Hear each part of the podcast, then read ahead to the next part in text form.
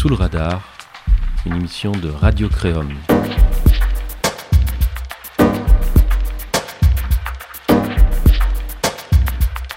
Reconnaissance du droit à la vie et à la sécurité des travailleuses du sexe qui avait jamais été reconnu comme droit avant, ça sera pas facilement disposable selon moi. Qu'il va falloir travailler après ça. Quel est le futur asseoir les travailleuses du sexe aux tables dans les différentes petites régions pour pour trouver des, solutions de cohabitation? Pacifique, c'est le but, euh, et sécuritaire pour toutes et toutes, incluant les travailleuses du sexe.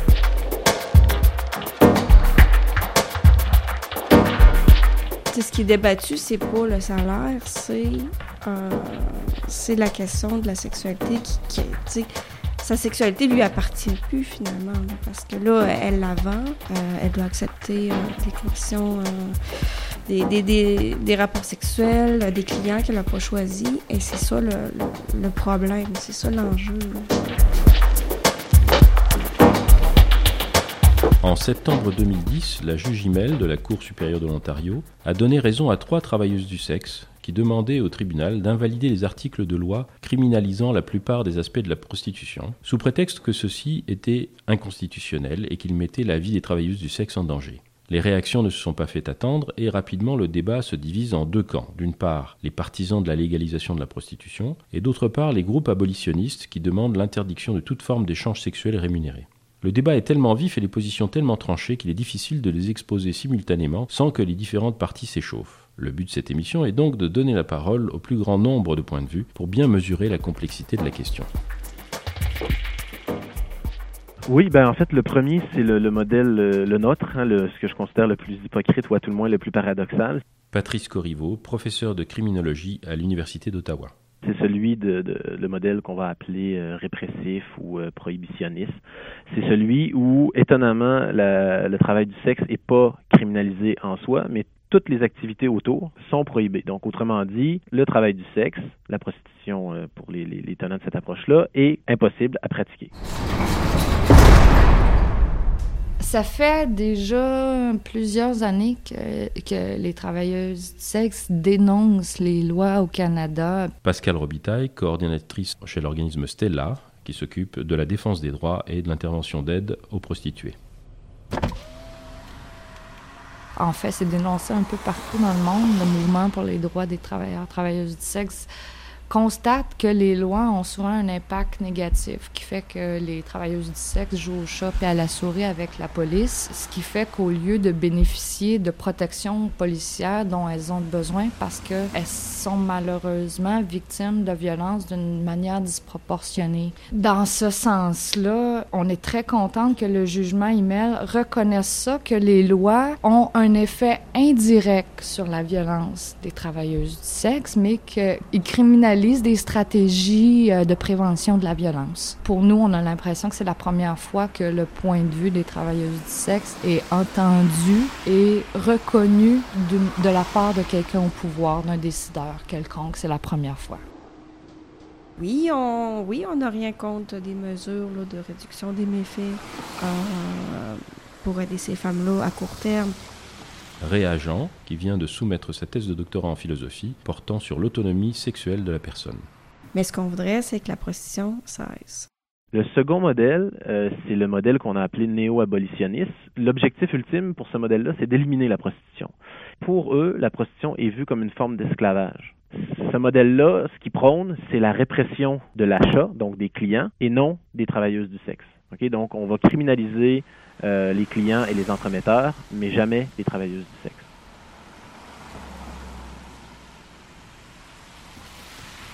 Nous, ici, les femmes qu'on rencontre, elles disent ce n'est pas un choix, la question de la prostitution. Anna Popovic, organisatrice communautaire et intervenante à la concertation des luttes contre l'exploitation sexuelle, la clé.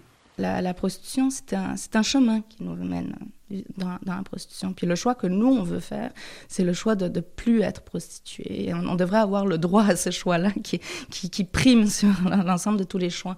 Et euh, il faut voir aussi qu'il y a un discours, euh, bon, on est dominé, on est bombardé par un discours très libéral qui dit, par exemple, que ce n'est pas bien d'être une victime en soi Dans le fond, euh, on essaie toujours de mettre la faute de, de l'agression sur, sur les victimes. Et en fait, beaucoup de femmes qui sont, enfin, avec lesquelles je travaille, moi, vivent une culpabilité à cause de ce discours-là qui dit ça. Si tu avais voulu, tu aurais capable de faire. Et un petit peu le discours qui dit, bah, finalement, les femmes font le choix de le faire, renforce ce discours-là qui culpabilise les femmes qui, sont en prostitution, qui se disent tout le temps, souvent elles se disent, mais pourquoi je suis allée là? C'est quand même moi qui ai mis les pieds là. Mais quand on gratte et qu'on essaie de, qu'on voit déconstruire, elles, bon, elles se rendent compte qu'elles n'avaient pas 10 000 possibilités, puis que c'est vraiment un, chemin qui, euh, qui les a menées là.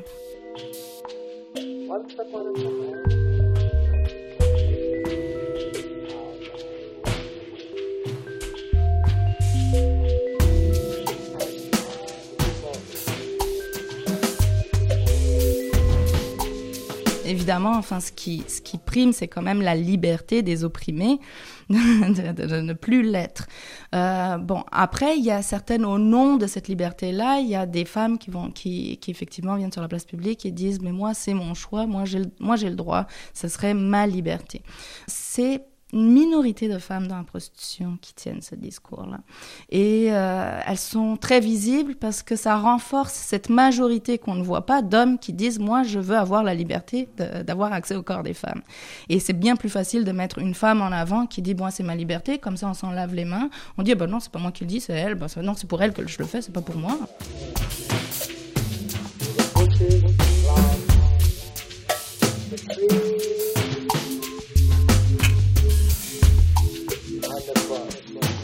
Euh, moi, je les vois plutôt comme des femmes très libres, très fières, très autonomes, qui n'aiment pas beaucoup avoir des patrons. Pascal Robitaille.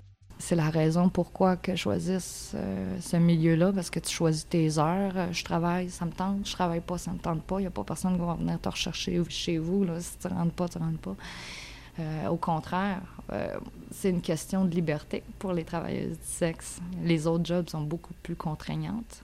C'est un point de vue que le, travail du sexe, euh, c'est de l'exploitation en soi, mais euh, la majorité des travailleuses du sexe ne voient pas ça comme ça. Elles se sentent plutôt euh, fortes dans l'échange il faut lutter contre la coercition, les cas d'exploitation quand il y en a. Mais c'est pas en jetant le bébé avec l'eau du bain qu'on va y arriver. C'est vraiment en focusant aux bonnes places, aux bons endroits. Si on est contre la violence des femmes, si on se rend compte que les, les, travailleuses du sexe sont des femmes qui vivent euh, de, la violence de façon violence conjugale, violence des policiers, violence des résidents, violence des agresseurs, violence des pocheux on peut-tu écouter qu'est-ce qu'elles, elles ont à dire, qu'est-ce qu'elles pensent qui est bon pour leur propre sécurité? Nous, c'est ce qu'on demande, de les écouter et non de bâillonner la voix des travailleuses du sexe.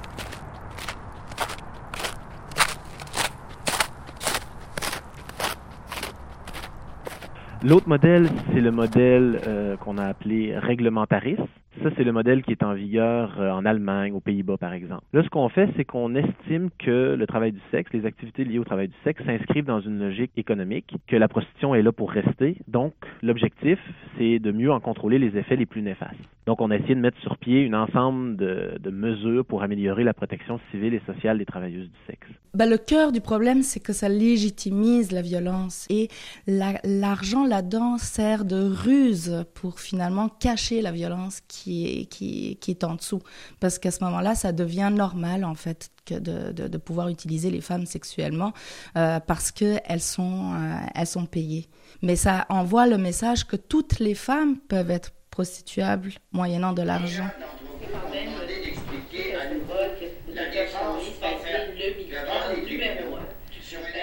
Réagent. L'échange d'argent contre la sexualité, mais ça permet pas aux personnes de vivre vraiment une autonomie sexuelle. Euh, selon moi, notre société devrait développer une forme d'éthique sexuelle. Ça prend des principes, en fait, pour, euh, pour savoir quand est-ce que la liberté finalement sexuelle de, des uns euh, brime celle des autres. Puis je trouve pas qu'on a vraiment développé ça. Tout le monde devrait pouvoir être spontané dans sa sexualité.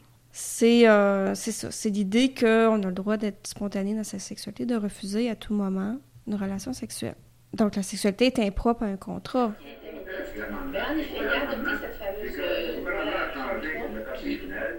C'est peut-être essentialiser la sexualité.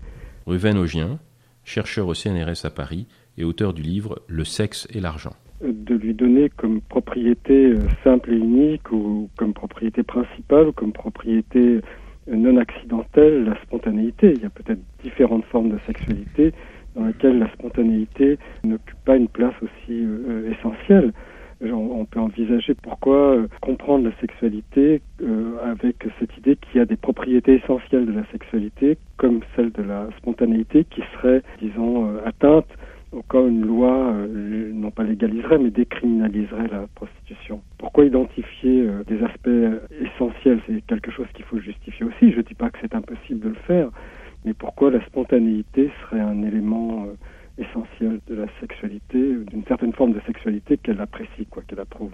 C'est pas parce que la plupart des gens partagent quelque chose. La plupart des gens en, Europe aujourd'hui sont glénophobes. Je ne sais pas quel genre de conclusion on doit en tirer.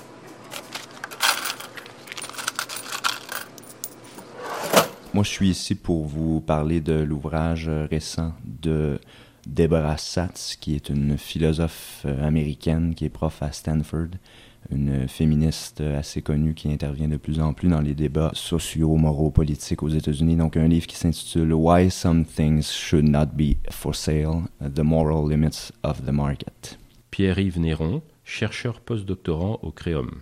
Manifestement, il y a une différence morale qui est très pertinente entre le marché de l'huile d'olive et le marché, par exemple, des services sexuels. Euh, ça, tu nous dis, il y a quelque chose de moralement important, il y a une différence moralement importante entre ces deux types de marchés. Nous devrions critiquer la prostitution et essayer de la combattre dans la mesure du possible en disant non pas qu'elle a des effets pervers sur la famille, des effets pervers sur la morale générale, la morale dominante d'une société ou les valeurs communes, non pas parce qu'il s'agit euh, d'échanger un bien qui est d'une nature telle que celui-ci devrait être échangé, mais bien plutôt parce que la prostitution, selon elle, envoie en fin de compte un message politique d'inégalité entre les hommes et les femmes.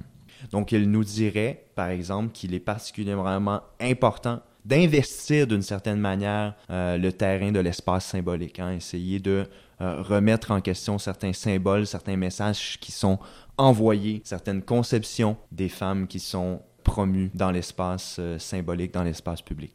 On ne peut pas, au nom de quelques personnes qui revendiquent cette liberté-là, mettre l'ensemble des femmes et déterminer que c'est normal qu'elles soient des marchandises. Ce genre de calcul utilitariste en se disant je vais sacrifier quelques personnes, les droits de certains, euh, pour euh, augmenter euh, les, droits d'un plus grand nombre. L'une des implications qui peuvent être embarrassantes, tout ça, donc vraiment des histoires de crainte quand même de porter atteinte à des droits inviolables, hein, ceux qui considéreraient que même les droits d'une personne sont, sont, inviolables et il n'y a aucune justification en fait de violer ces droits.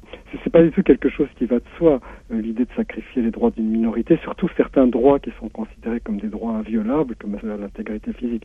là, probablement, on doit penser que les droits des travailleurs sexuels sont pas vraiment des droits.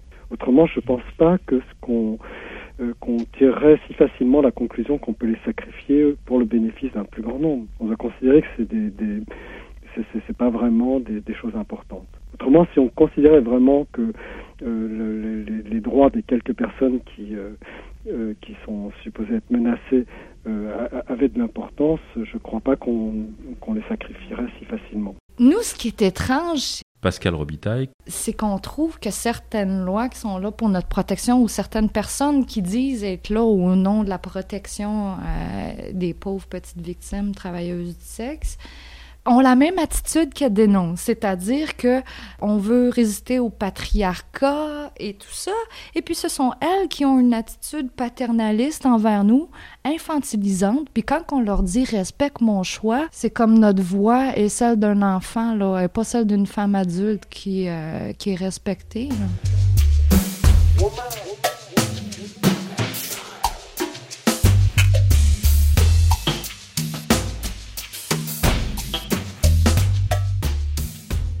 Ça m'amène au dernier modèle, qui est le modèle de la décriminalisation, qui est en vigueur en Nouvelle-Zélande depuis 2003. Là, on part du principe que le travail du sexe est un choix personnel dans bien des cas et que les travailleuses doivent être impliquées dans l'établissement des règles et des conditions de travail. Et ce modèle-là est fondé sur quatre grands principes. Le premier, c'est la protection des droits humains. Le second, c'est la protection contre l'exploitation. Hein. Donc, ceux qui disent que la décriminalisation va conduire à une augmentation de l'exploitation des femmes, c'est faux. En Nouvelle-Zélande, on a d'ailleurs mis ça au cœur du modèle. Ensuite, il y a la promotion de la santé publique et le sécurisex. Donc, on met au centre du modèle toute cette idée où il faut envoyer des messages au niveau de la, santé sexuelle, euh, la protection dans les relations sexuelles, etc. Et le dernier principe, c'est la prohibition de la prostitution juvénile. Donc, encore une fois, les gens qui pensent que la décriminalisation va conduire à une augmentation ou une acceptation de la prostitution juvénile, c'est faux. Le modèle nouveau-zélandais, premièrement, euh, c'est un modèle qui a été négocié avec les travailleuses du sexe, contrairement au modèle suédois, par exemple, euh, qui leur a été imposé sans les consulter. Ce modèle-là a des avantages euh, que a essayé d'éviter des erreurs de d'autres modèles de, décriminalisation ou de légalisation qu'on avait vus ailleurs. Entre autres, par exemple, euh, l'Australie, certaines provinces ont des permis pour les bordels, euh, c'est permis. Sauf que ce qu'ils n'ont pas pensé, c'est qu'ils avaient tellement peur que tout d'un coup, il y a une explosion euh, de bordels dans le pays qu'ils ont mis le prix des permis inaccessible aux travailleuses du sexe. Seule la mafia et les backers ont les moyens de se les payer. Ça, c'est le genre de choses qui a été évité en Nouvelle-Zélande parce qu'ils se sont dit, OK, on va faire en sorte que euh, donner le pouvoir à la base vers le bas, euh, autant que possible. Les coûts ne sont pas irréalistes, déraisonnables. Il y a des protocoles aussi maintenant d'hygiène puis de sécurité. Puis je crois même qu'en Nouvelle-Zélande, les filles sont même capables de faire des plaintes quand les, euh, clients n'utilisent pas le condom. Mon Dieu, ici, euh, on, est loin d'être en train, on est en train d'essayer d'assurer la sécurité de base et, et pas la santé publique. Là, c'est vraiment un degré plus élevé. Les filles rapportent aussi qu'elles ont plus peur de dénoncer leurs agresseurs. Parce que nous, ce qui se passe ici, c'est que, euh, admettons qu'une fille se fait violer dans une agence d'escort and call ou dans un salon de massage. Si elle se présente au poste, qu'elle passe pas par Stella avec nos, nos policiers de confiance, puis qu'elle y va par elle-même comme ça, OK, ça se peut qu'ils prennent la plainte. Mais watch out, la semaine d'après, ils vont faire une descente, ils vont fermer la place.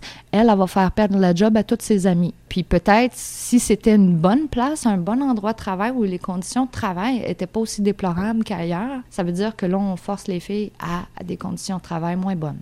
Anna Popovic. Alors, une loi ne devrait pas soutenir ce type d'institution-là qui, euh, qui crée des torts, euh, je veux dire, et aux femmes qui sont dans la prostitution, mais à l'ensemble des femmes aussi, à l'ensemble des communautés ostracisées, parce qu'elle dit que c'est normal de acheter le corps et la sexualité d'une personne et qu'elle ne prend pas en compte le tort que ça fait. Parce que la prostitution fait beaucoup de tort. Les femmes quand elles sortent quand elles rentrent dans la prostitution souvent elles ne savent pas. Elles ne savent pas les torts que ça va leur faire. Elles ne savent pas qu'après elles vont passer des, des nuits à rêver à avoir des flashbacks de tous ces hommes qui sont venus de pas pouvoir manger parce qu'elles ont l'impression qu'elles ont encore le goût de sperme dans la bouche.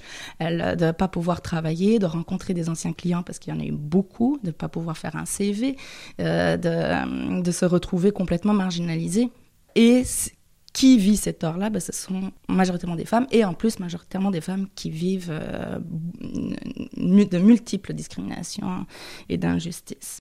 Il quand il s'agit de la violence à la personne, la violence à la personne, c'est assez facile à définir. C'est euh, Marc Zafran, médecin, écrivain et chercheur invité au Créum.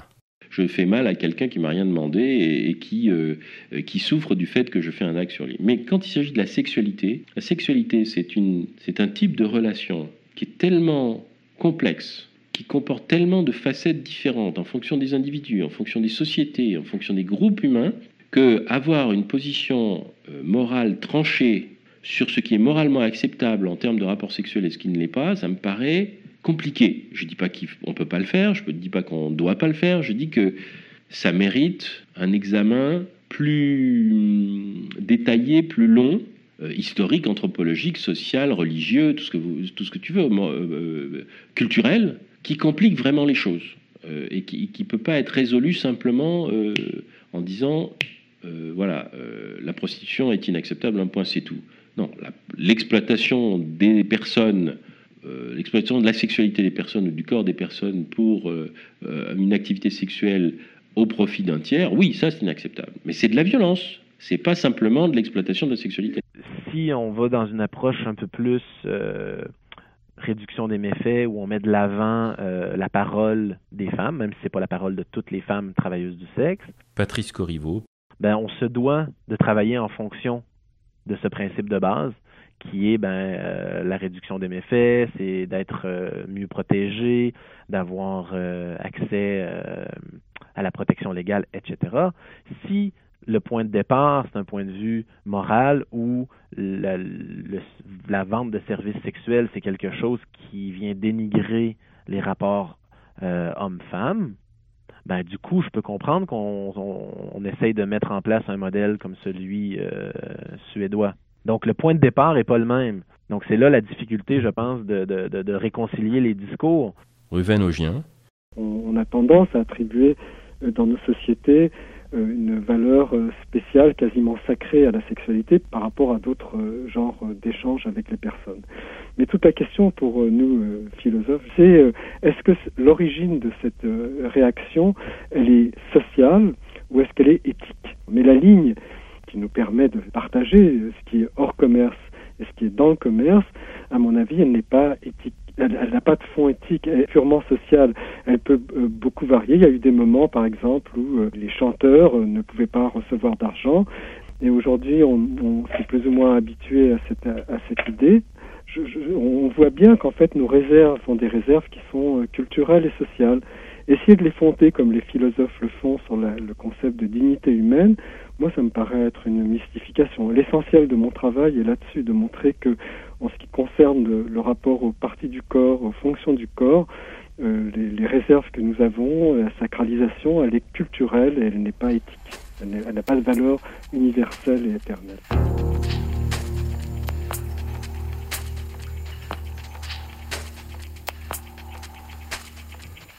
C'était Sous le radar, une émission de Radio Créum Présentation Marc Zaffran.